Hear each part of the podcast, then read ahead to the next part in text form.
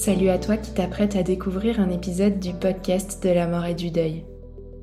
J'espère que ce contenu t'apporte les repères et le soutien dont tu as besoin sur ton chemin.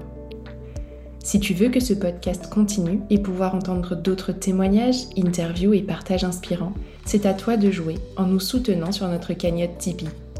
Si chaque auditeur nous donnait ne serait-ce qu'un euro par écoute, le podcast aurait encore de longues et belles années devant lui.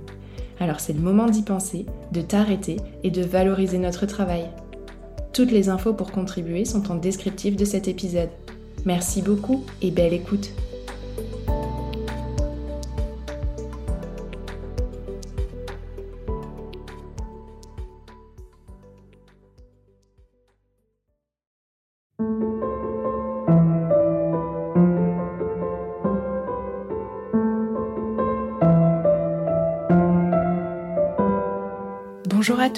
Et bienvenue sur le podcast de la mort, le podcast qui explore la mort et le deuil sous toutes leurs coutures. Je suis Tiffany, accompagnante du deuil et créatrice de ce podcast. Pour cette nouvelle mini-série, j'ai choisi de vous partager des récits de traversée du deuil en cette période de fête de fin d'année. Un moment de l'année qui peut raviver la peine et parfois s'avérer particulièrement difficile à vivre. Au fil de mes invités, vous découvrirez comment chacune a mis de la douceur à sa façon dans ce passage. J'espère que ces partages inspireront certains d'entre vous, endeuillés ou proches de personnes en deuil, et vous permettront peut-être d'oser vivre autrement cette période, d'oser suivre un peu plus ce que vous souffle votre cœur. Pour entamer l'exploration de ce nouveau thème, j'ai choisi d'accueillir Laurence à ce micro. Laurence a accompagné les endeuillés pendant de nombreuses années et elle se consacre maintenant à transmettre ce qu'elle a appris à leur côté. Alors, qui mieux que Laurence pour introduire ce thème, pour nous expliquer en quoi ce moment est particulièrement difficile et pourquoi s'autoriser à le vivre selon ses envies peut être une clé pour mieux l'appréhender.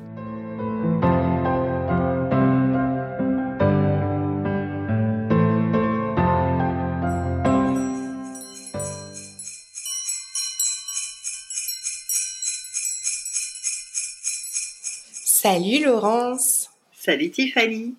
Je suis ravie d'avoir enfin trouvé l'occasion et le sujet qui me permettent de t'accueillir sur mes ondes. Donc, pour commencer, je ne sais pas si tous mes auditeurs te connaissent, donc je vais te laisser te présenter. Ok, bah écoute, merci beaucoup de m'accueillir. Moi, c'est un bonheur euh, d'échanger comme ça avec toi sur ce format. Donc, je m'appelle Laurence. J'ai une formation initiale d'assistante sociale. J'ai complété ça avec un parcours sur le deuil pour accompagner les gens.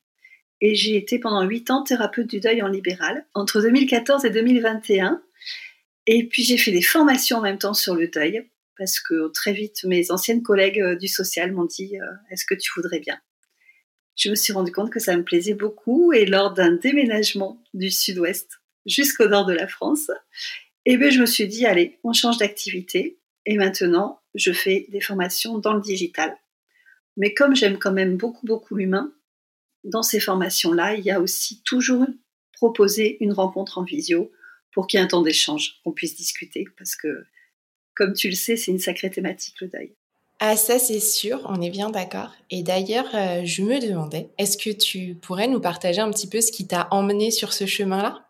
Alors, plein de choses évidemment. Euh, une expérience euh, traumatique puisque un membre de ma famille, il y a très longtemps de cela, a été assassiné. Donc un vécu euh, personnel. ses études d'assistante sociale et dans ce cadre-là, le fait de travailler pour une association d'aide aux victimes. Donc moi, je travaillais avec les gendarmes pour accompagner les victimes au nom de l'association. Et là, dans ce cadre-là, j'ai rencontré forcément des gens endeuillés de manière toujours inattendue, à minima, et très souvent violente. Et là, ben, ça a fait écho à ce que j'avais vécu très longtemps avant. Et je me suis dit, il y a vraiment quelque chose à faire pour accompagner, pour proposer. Ah, c'est passionnant.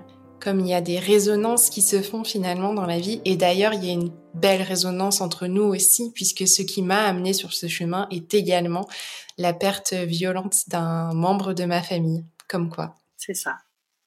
Du coup, ce que je voulais te demander aussi, euh, avant qu'on s'attaque à notre sujet du jour, vraiment dédié aux fêtes de fin d'année, c'est peut-être un peu plus savoir ce que ces années en tant que thérapeute du deuil à évoluer auprès des endeuillés t'ont apporté. Euh, ça m'a apporté le plaisir de me rendre compte qu'en fait, à chaque fois que je rencontrais quelqu'un, je réinventais avec la personne l'accompagnement. C'était pas moi qui amenais quelque chose à l'autre, mais ça se co-construisait ensemble. Et donc chaque accompagnement a vraiment été unique. Euh, certains plus faciles que d'autres, évidemment. Certains ont laissé plus de souvenirs que d'autres. J'ai aussi euh, découvert qu'en fait, parfois, une seule rencontre pouvait être suffisante pour la personne. Et hum, j'ai eu beaucoup de chance parce qu'en fait, je me questionne beaucoup, comme tu le sais, et je me questionne souvent à voix haute. Donc, quand j'étais face à quelqu'un et que moi je ne comprenais pas quelque chose, j'hésitais pas. Donc il y a des gens à qui j'ai posé la question. Vous êtes venu une seule fois, c'est que c'est très bien comme ça pour vous, mais est-ce que vous voulez bien me dire pourquoi? Et en fait, les gens m'ont souvent partagé ces pourquoi. Et ce qui revenait beaucoup, c'était bah vous, j'ai pu vous raconter toute mon histoire, du début à la fin, et ça, ça me suffit aujourd'hui. Alors après, parfois, ils ont peut-être fait des accompagnements ailleurs plus tard, je ne sais pas, mais j'ai vu l'importance de ce moment-là. Et ces partages-là avec eux, cette co-construction, c'est quelque chose qui pour moi a été essentiel pendant tout le temps de l'accompagnement. Et du coup, on va justement faire appel à toutes ces années d'expérience auprès des endeuillés pour aujourd'hui euh, aborder la question de la traversée des fêtes de fin d'année quand on est en deuil. Ma première question, c'est est-ce que tu pourrais nous dire pourquoi ce moment des fêtes de fin d'année peut être particulièrement difficile pour les endeuillés? Alors, il y a deux situations que je voudrais vraiment euh, séparer. Il y a le premier Noël après le décès de la personne. alors, je parle de Noël, mais ça pourrait être d'autres fêtes, hein, mais ce premier Noël-là, il met en évidence l'absence de cette personne. Et comment s'imaginer être joyeux alors qu'on est à quelques semaines ou quelques mois de cet événement? On est vraiment devant quelque chose là où les gens sont perdus, ne, peuvent pas s'y projeter. Et puis après les Noëls suivants, ben, on sait que même si la notion du temps est parfois particulière à chacun, on sait quand même que les choses bougent et que les premières fois sont différentes. Donc toutes les fêtes de famille rappellent l'absence des défunts, mais vraiment la première fois, c'est je, dis souvent que c'est une absence hurlante. C'est vrai que cette expression, je pense que je vais la garder aussi, une absence hurlante. Et est-ce que tu pourrais nous dire comment les personnes endeuillées que tu as accompagnées ont abordé ce moment si particulier? Peut-être nous donner des exemples aussi? Alors, bien souvent, là, c'est quelque chose que je provoquais. C'est-à-dire que moi, j'avais vraiment l'habitude, à partir de début octobre, dans les accompagnements, de dire dans deux mois, dans trois mois, on va arriver aux fêtes de Noël, qu'on le veuille ou non, ça va arriver. Qu'est-ce que vous en pensez? Et donc vraiment, c'était très très anticipé et c'était volontaire parce que ce que j'ai souvent eu comme retour, c'est c'est pas possible pour moi d'imaginer Noël. Je, ne peux pas me voir à Noël. Le bonheur, la joie, la famille, la fête, tout ça, c'est c'est impossible. Or, mes études m'ont appris, et je pense que tu as appris la même chose, que juste de, se fermer les yeux, de se cacher, là, ça, ne fonctionne pas, ça on en est certain. Donc ça leur permettait de très tôt en avance, ben, d'abord d'être un peu secoués par cette question et qu'on puisse en parler ensemble de ce qu'ils ressentaient sur cet instant, et d'en arriver à cette évidence qu'effectivement Noël aurait lieu envers et contre tout. Et une fois qu'on était arrivé à dépasser ce stade-là, de dire ok, ben alors qu'est-ce qu'on a envie de faire?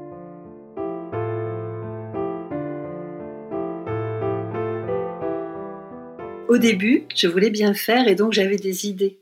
Moi, j'ai lu plein de choses, j'imagine que toi aussi, donc j'avais des propositions à faire. Il y a plein de gens qui ont fait des très belles choses avant nous. Et puis très vite, je me suis rendu compte que, en fait, non, la bonne idée serait la bonne idée de la personne en face de moi, parce que ce serait la bonne idée pour elle. Et que parfois ce serait quelque chose de très banal, et que parfois ce serait quelque chose de très original, mais qu'en tout état de cause, il fallait vraiment que ça vienne d'elle.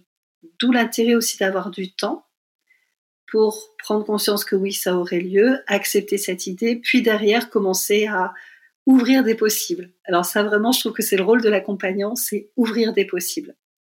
Et du coup, je réutilisais des exemples, non pas en disant voilà ce que vous pouvez faire, mais plutôt en disant il y a des gens qui ont fait ceci, cela. Je vais donner quelques exemples après pour donner des idées aux auditeurs. Et vous, du coup, qu'est-ce que vous pourriez avoir envie de faire? Alors, ça allait de petites choses comme euh, euh, assez simples, comme par exemple créer une décoration de Noël au nom du défunt qu'on accroche dans le sapin. C'est à la fois un objet, donc c'est symboliser la présence de la personne, puis c'est en même temps un temps de création avant les fêtes où on est vraiment centré sur le défunt, où on lui rend hommage et où moi je rajouterai où on le met à sa juste place. C'est-à-dire que oui, il est parmi nous, mais pas tout à fait comme avant. Et on est vraiment sur cette notion de juste place et de chacun à sa place. Après, il y avait aussi euh, l'idée de dire, puisque Noël cette année, c'est pas possible, moi, je prends mes valises et je m'en vais euh, une semaine au soleil, sous les palmiers, les cocotiers, et comme ça, euh, ce sera complètement différent. Et pourquoi pas? Ou dire, euh, ben nous, tous les ans, on faisait Noël chez les uns les autres, il y avait un rythme bien établi, et puis c'était le 24 dans la famille, le 25 dans la belle famille, ou l'inverse. Et ben non, cette année, on casse les codes, on loue un grand gîte, on se met tous ensemble, et on est tous ensemble pendant deux jours. Voilà, c'était ouvrir toutes ces idées-là, de la chose la plus facile à réaliser jusqu'à des choses qui demandent des moyens financiers, hein, qui ne sont pas toujours non plus euh, possibles. Mais c'était aussi, par exemple, choisir un joli carnet qu'on pose et dire à toute la famille, ben voilà, dans ce carnet, si vous avez envie, puisqu'on est pendant quelques heures ensemble, allez écrire une anecdote, une photo, un objet, un dessin, un truc pour lui ou pour elle. Et c'est aussi donner une juste place à la personne.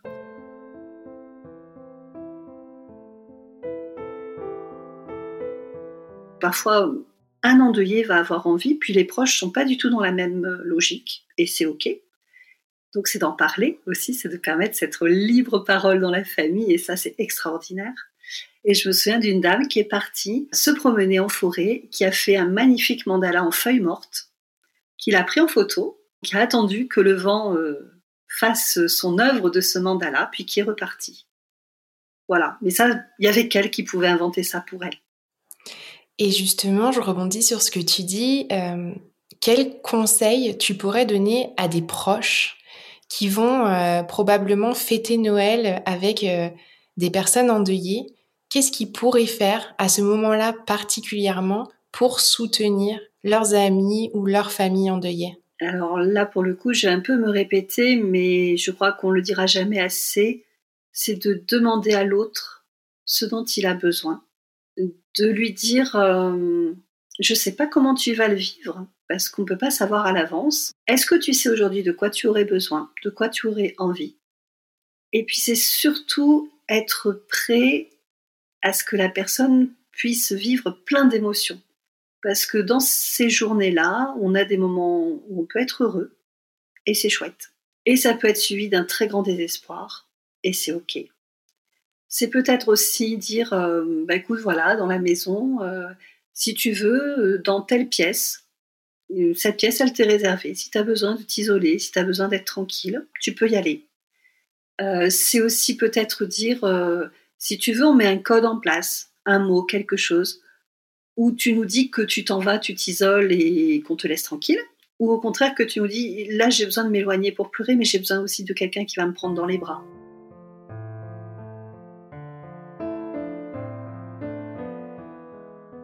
En tous les cas, voilà, c'est s'attendre à ce que ces fêtes-là ne soient évidemment pas les mêmes que celles d'avant, mais offrir euh, toute cette palette de possibilités. Bah forcément, l'endeuillé va se dire, en fait, c'est ok, je peux venir. Et puis, bah, si je pleure, euh, ça n'a pas l'air d'être grave, ils ont l'air d'y être prêts. Et puis, si je ris, je ne serai pas jugée. Enfin, c'est vraiment ce côté cocon, en fait. Ouais, je crois que c'est ça le mot le plus adapté. Offrir un cocon. Oui, et puis ce que j'entends aussi dans ce que tu dis, c'est ben, de ne surtout pas faire un tabou de ce deuil et d'oser en parler. Ne pas faire comme si euh, il ne s'était rien passé. Oui. Et il peut y avoir des personnes qui seraient pas à l'aise de poser ces questions et d'accueillir cette parole. est-ce que tu pourrais nous donner peut-être des idées de cadeaux ou d'attention à avoir pour dire je pense à toi, je sais que tu as perdu cette personne, mais se respecter aussi parce qu'on n'est pas toujours prêt à accueillir les émotions et la parole de l'autre dans ces cas-là. Alors c'est vrai que ça c'est toujours euh, très très personnel et je, crois qu'en fait si on a cette intention de, de dire à l'autre je suis là, après tous les moyens sont bons, ça peut aller euh, d'un petit SMS. Euh, sur le premier Noël, j'aurais quand même tendance à dire de rester sur des choses très légères, très délicates, alors si moi j'aurais un conseil à donner, hum, sans faire de pub, mais il y a un livre magnifique qui s'appelle Consolation d'Anne-Dauphine Julien, qui est un livre euh, qui fait du bien. Ça peut être aussi peut-être de chercher sur le net, il y a des conférences, ça peut être peut-être d'offrir une musique qui, en disant voilà moi cette musique quand je l'écoute elle me fait du bien, je te l'envoie, je te l'offre. Des choses comme ça très délicates. J'aurais tendance à déconseiller, bon, c'est pas souvent que je le fais, d'offrir un livre souvenir, d'offrir une photo, d'offrir, parce que ça peut être ultra violent pour celui qui le reçoit. Mais plutôt de se dire, ben moi, quand je vais pas bien, qu'est-ce qui me fait du bien? Et d'offrir ça à l'autre en disant, voilà, je, ne sais pas de quoi tu as besoin, je peux pas le savoir, mais moi, ça, ça me fait du bien, du coup, je te l'offre. Oui, finalement, c'est comme partager le doudou qu'on a pour soi et puis l'offrir à l'autre. C'est tout à fait ça. Merci Laurence, c'est hyper clair ce que tu nous partages. Est-ce qu'il euh, y aurait un petit quelque chose que tu aimerais encore nous ajouter pour euh, le mot de la fin? Alors, j'aurais envie de rajouter un mot pour les endeuillés. C'est oser réinventer chaque instant, chaque moment. Et vraiment, le mot oser est important. Parce que souvent, on n'ose pas. Et puis pour euh, ceux qui sont proches, et puis pour les endeuillés, ça c'est valable pour tout le monde, ben que Noël soit vraiment une fête de la bienveillance. C'est-à-dire de la bienveillance envers moi, prendre soin de moi, que je sois l'endeuillé ou le proche, et de la bienveillance envers l'autre, en étant dans cette idée un peu justement de, de cocon. J'aime beaucoup cette euh, conclusion, effectivement, euh, de la bienveillance envers soi, de la bienveillance envers l'autre, apprendre à s'écouter soi pour mieux écouter l'autre aussi. J'étais ravie de t'accueillir pour ce petit moment partagé, Laurence. Je suis sûre que tes mots vont guider les pas de certains auditeurs. Merci beaucoup pour cette invitation. C'est, je trouve, un média extraordinaire que le podcast parce que les mots, effectivement, et la douceur de la voix aussi amener beaucoup de choses.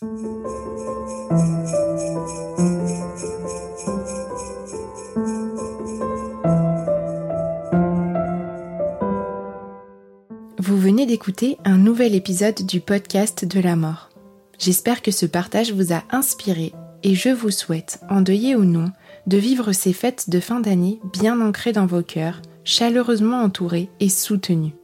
Cet épisode a été gracieusement monté par Elsa Doll, étudiante en Master 2 cinéma et audiovisuel. Je vous rappelle que vous pouvez soutenir le podcast de la mort en mettant 5 étoiles sur Apple Podcast ou Spotify. Retrouvez aussi toutes les actualités du podcast sur les réseaux sociaux, Instagram, Facebook et de temps en temps TikTok. N'hésitez pas à interagir avec moi.